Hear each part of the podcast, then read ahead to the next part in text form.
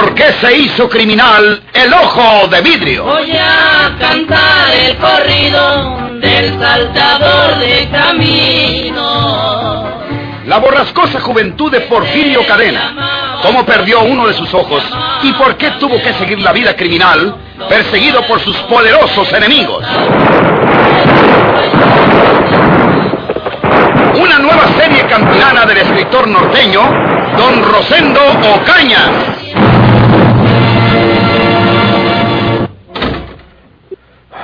¿Se fue el amigo ese?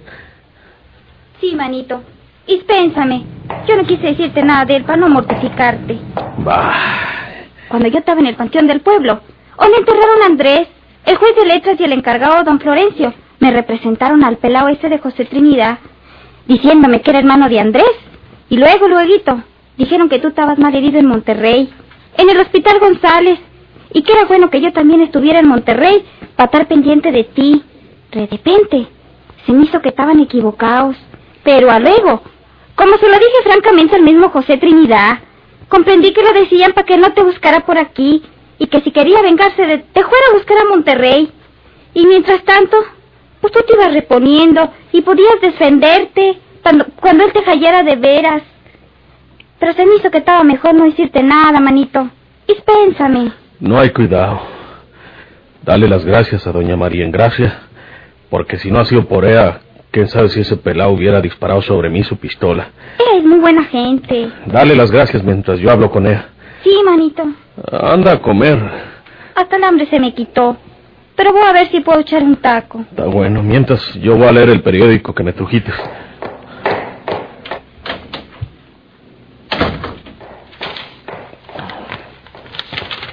Ah, el candidato a gobernador promete la carretera del sur del estado. Bah, ¿desde cuándo la están prometiendo? En estas páginas es donde viene a veces lo de la policía. Aquí venía lo de Juana el otro día. Pero parece que ahora no trae nada de eso. ¿Qué, qué dice aquí? Misteriosamente fue asesinado el inspector general de policía de San Luis Potosí. A las mangas. Se lo echaron. ¿Sería el mismo que quería agarrarme a mí? ¿A qué ocasión? Sabe Dios.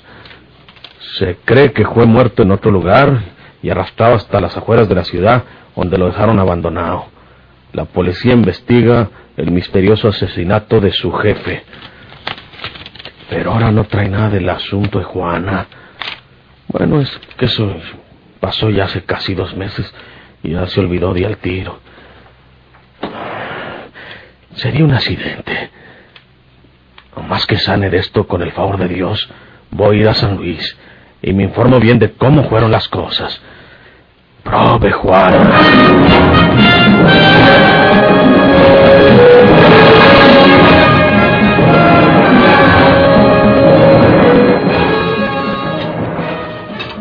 ¿Viste cómo todo resultó bien? Sí, pero qué momentos de espanto hemos vivido anoche. A cada momento me parecía que alguien iba a sorprendernos. Come, mujer. No tengo apetito. ¿Qué dice el periódico? Aquí está. Esta nota deben haberla insertado a última hora. Fíjate lo que dice. Sí. No es conveniente que Antonia se dé cuenta de que leemos esto con interés. Te dije que anoche me sacaste a dar una vuelta en el auto para distraerme por el susto que llevé cuando se te disparó la pistola. Ella sabe que tú no la acostumbras. Le dije que no sabes manejarla. Por eso fue. Tiene que haberlo creído. Sí. Oye esto. Un muchacho que andaba jugando con un perro mientras se dirigía hacia el campo descubrió el macabro hallazgo del cadáver de quien hasta entonces fungió como inspector general de policía de esta capital potosina, señor don Jorge Villanueva, de 48 años de edad, originario de El Venado, pero residente de esta capital desde hacía muchos años. El señor Villanueva presenta tres heridas de arma de fuego con las siguientes trayectorias. Atravesaré el buró en ese espacio de la pared donde se incrustó una de las balas para que Antonia no tenga por qué recordar o analizar el hecho. Eh, eh, eso no, no, no importa. Se cree que fue muerto en otro lugar y arrastrado hasta las afueras de la ciudad, donde lo dejaron abandonado. La policía investiga el misterioso asesinato de su jefe. misterioso. Ya verás como nunca sabrán cómo murió ese hombre. Lo que estaba haciendo con nosotros no se lo contaba a nadie, naturalmente. Eh, por eso nadie puede dar con la verdadera pista.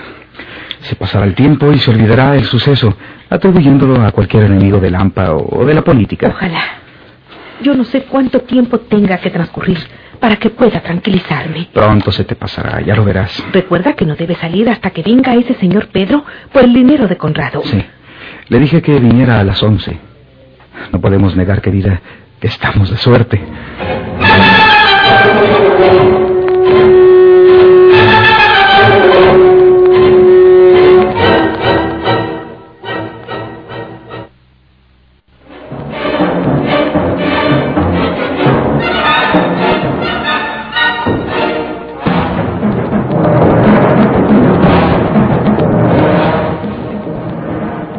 Es un señor que quiere hablar con usted, señor. Dice que usted lo espera. Está en el vestíbulo. Eh, sí, Antonia, voy a verlo. Quédate aquí con la señora porque está muy impresionada con lo de anoche. Sí, señor.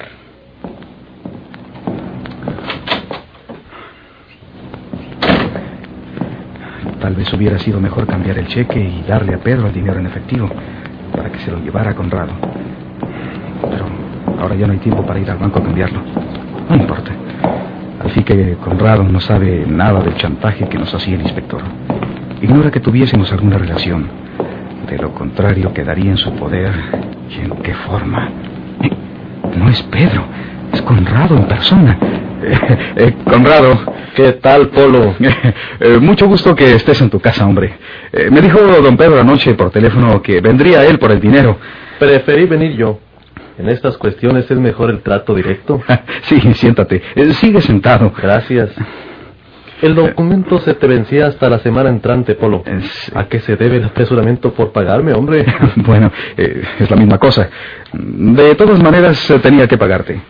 Este, eh, mi mujer tenía que sacar algún dinero para, para otras cosas.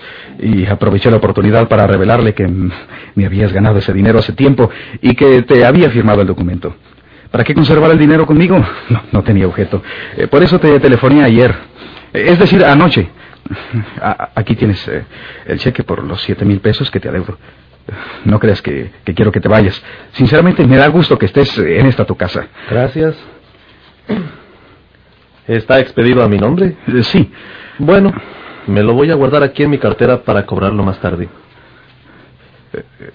este, el, el documento, ¿me lo trajiste? No. Traje otro documento, Polo. Tú tienes mucho dinero ahora. Y debes recordar que cuando no tenías nada, yo supe ayudarte. Pero... He decidido que me firmes este documento que acabo de preparar. Me lo harás efectivo dentro de cinco días a partir de esta fecha. ¿Otro documento? ¿Por cuánto es? Yo no te debía más que esos siete mil. Quedan pagados. ¿Qué? ¿Qué? ¿Veinticinco mil?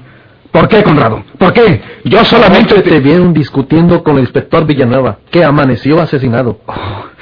Tú lo mataste. No. Tú fuiste.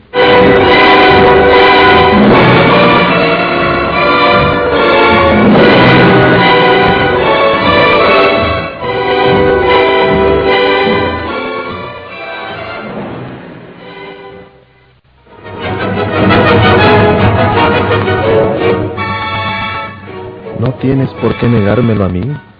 Yo no te voy a denunciar. Yo soy tu amigo. No puedes desconocer que te he ayudado cuando lo necesitabas. ¿Por qué te di crédito hasta siete mil pesos en la jugada? Porque tenía la esperanza de que ganaras esa noche y te desquitaras. Y no solo que te desquitaras, sino que te hicieras de dinero. Hombre, ¿crees que yo me voy a asombrar porque un amigo mío mate a un polizonte? Al contrario, te felicito. Los hombres de la ley son mis enemigos. Dame tu mano, Polo, y... No, eh, estás equivocado, hombre. Es peregrino que creas que yo maté al inspector. Estás enteramente equivocado. ¿Niegas que discutías anoche con el inspector? No discutía. Ah, pero te viste con él, ¿verdad? Nos saludamos al encontrarnos. Eso solamente. Yo andaba por allá y... ¿Y crees que la policía te va a creer que conversabas con su jefe unas horas antes de ser asesinado? eh, ¿Y quién se lo va a decir a la policía? Yo. Yo, si no me firmas en el acto este documento para pagarme 25 mil pesos en el término de cinco días. Yo no tengo dinero. Tú sabes que, que el dinero es de mi mujer. Por eso te doy cinco días para que me entregues esa cantidad, hombre. Encontrarás la forma de decírselo a tu mujer. El dinero también es tuyo, porque entre los dos asesinaron también a la señora. ¡Calla! No. Recuerda que tú mismo me lo contaste, hombre. Si yo no lo voy a decir a nadie, todo lo contrario. Te protegeré de cualquier peligro o amenaza que se te presente. ¿Por qué no habías hablado de esto conmigo? Te estaba sacando plata al inspector para no acusarte por la muerte de la señora, ¿verdad? No. Peor para ti si me ocultas tus pensamientos, Polo. Si me has dicho lo del inspector, yo te lo hubiera quitado de enfrente sin que tú metieras una uña, hombre. ¿Acaso no sabes que tengo gente para esos trabajos? Te, te digo que, que estás equivocado, Conrado. No seas necio, Polo. Yo conocí al inspector Villanueva mejor que tú. A mí también me sacó plata bastante. Era un hombre insaciable. Sí. Para que veas. Digo, era su costumbre. Negociar los casos criminales que caían en sus manos y en los que había dinero de por medio. Yo le daba porque no me molestara en la jugada, etcétera. Yo no sabía que ustedes habían heredado tanto dinero, Polo. Yo estaba creyendo que la herencia de esa señora no llegaba a ninguna parte. Conrado. Pero ahora, hablando con una persona que conoció al difunto don Felipe García, el parianero, me reveló que dejó, cuando menos, unos dos o tres milloncitos. No es verdad. ¿Y para qué lo niegas? Yo no te voy a quitar ese dinero. Yo solo te estoy pidiendo 25 mil pesos que me entregarás dentro de cinco días, porque me los debes. Ándale, firma este documento porque me marcho. Yo no le diré nada a nadie. Fírmalo y luego verás la forma de explicar las cosas a tu mujer. Tienes cinco días para ello. ¿Firmas o no? Está bien. Magnífico, Polo. Procura verme dentro de cinco días y lleva el dinero. Dinero en billetes diversos. No quiero más cheques. ¿Y el de siete mil que te acabo de dar? Ese es un pequeño obsequio de anticipo que me haces, Polito. Ya nos veremos. Si te ves en cualquier apuro por el estilo de que te acarreó el inspector Villanueva, que en paz descanse, me avisas, Polo. No te molestes en acompañarme hasta el jardín. Voy deprisa. Ya se me hizo tarde. Hasta dentro de cinco días, ¿eh? Lo que menos esperaba. Fui un estúpido al contarle lo que pensaba hacer con Juana. Torpemente pensé que se iba a contentar con cobrarme esa cuenta exagerada de siete mil pesos. Al saber la muerte del inspector, lo dedujo todo. ¿Quién me vería discutiendo con el inspector? No falta. Siendo tan conocidos los dos en esos barrios bajos, cualquiera que nos vio hablar acaloradamente fue y se lo contó a Conrado. ¿Estabas por aquí? Sí, me enteré de todo. ¿Y Antonia? Le dije que se quedara contigo precisamente para que no se diera cuenta de lo que hablaría con Pedro, porque creí que era quien esperaba. Al principio se oía lo que hablaban aquí. No se entendía del todo, pero tu acento era de sorpresa y de enojo. Entonces le dije a Antonia que me esperara allí y vine a escuchar de cerca, quedándome en el pasillo. No debiste dejar a Antonia. ¿Qué importa, Antonia? Importan todos. No hay enemigo pequeño. Lo que nos está pasando debe servirnos de lección para saber cuidarnos y no ser tan torpes. Antonia no habrá sospechado nada. ¿Qué vamos a hacer ahora, Polo? ¿De qué sirvió el sacrificio de aquel hombre que tanto nos espantó? Ahora caemos en poder de este, que es un ampón peor que todos. María Inés, por favor no me acobardes con tus espantos y tus lágrimas. Tenemos que hacerle frente a la situación. Tenemos mucho dinero, el que no podemos acabarnos en toda la vida. Pues bien, no hay otro medio de defensa que ese mismo dinero. Conrado es muy peligroso, mucho más de lo que supones. Le daremos lo que pide, lo controlaremos lo mejor que podamos y todos viviremos de ese dinero. Dinero maldito. Dinero que nos está arruinando la vida. ¿Qué fue eso? Algo cayó al suelo por ahí en el pasillo. Estaba ahí la telefónica. ¿Quién la echó al suelo? Debe haber sido Antonia. Estaba escuchando lo que hablamos.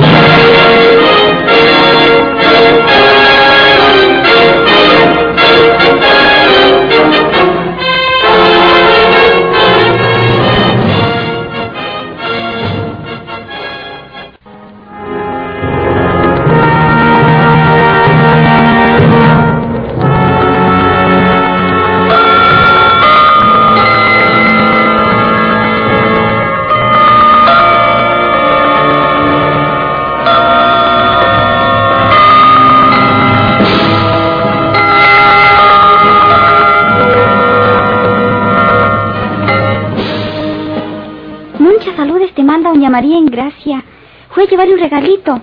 Pues nunca quiso agarrar nada por los 15 días que tuviste tú enferma en su casa. Le dije que ya estabas bueno aquí en casa. Pero que te ibas para San Luis Potosí. Mm, ¿Qué dice doña María Gracia? Nada, buena. Mm, Me dijo que te saludara y que tenía mucho gusto de que ya tuvieras bueno del todo. ¿Para qué te vas para San Luis, manito?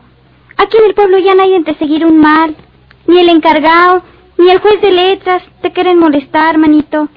Pues dónde puedes estar mejor que en tu casa. Ya te dije que no quiero quedarme aquí en el pueblo, María Jesús. Voy a San Luis porque quiero arreglar unos pendientes que tengo por allá. ¿Cuáles pendientes? Esas son cosas mías. No me vuelvas a andar diciendo que para qué me voy, que esto y que el otro. ¿Qué más te dijo doña María Gracia? Nada. Ah, ¿sabes lo que pasó anoche? ¿Mm? Se murió la mujer del encargado, don Florencio. Oh, Está atendida en su casa. ¿Sí? Sí, manito. Ahorita pasé por enfrente y vi de que en la puerta de la calle estaban puestas unas cortinas blancas. Oh. Y me quedé mirando y que voy viendo un cuerpo tendido y las velas en medio de la pieza. Me santigué y me vine. Mm. Doña Cuca, una vecina de por ahí, fue la que me dijo que se había muerto la señora de don Florencio y que era la que estaba tendida. Pobre señora.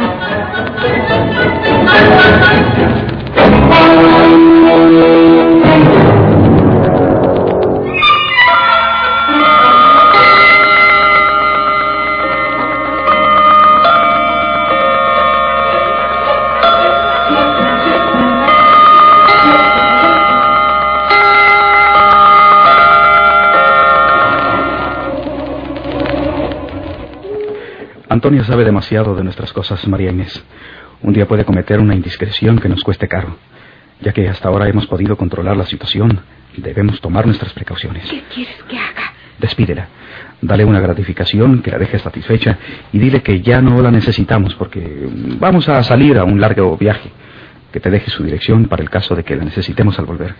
Que queremos dejar la casa sola. Bueno, Antonia ya no es la misma.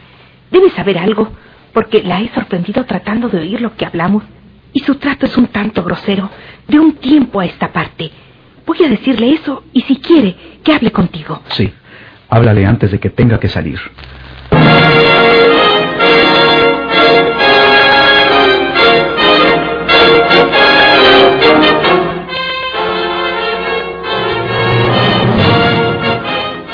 Lo siento, señora, pero ustedes no pueden despedirme.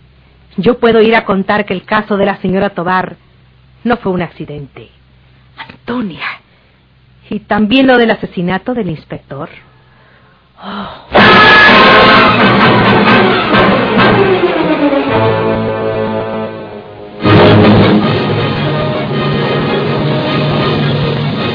¿Por qué se hizo criminal el ojo de vidrio?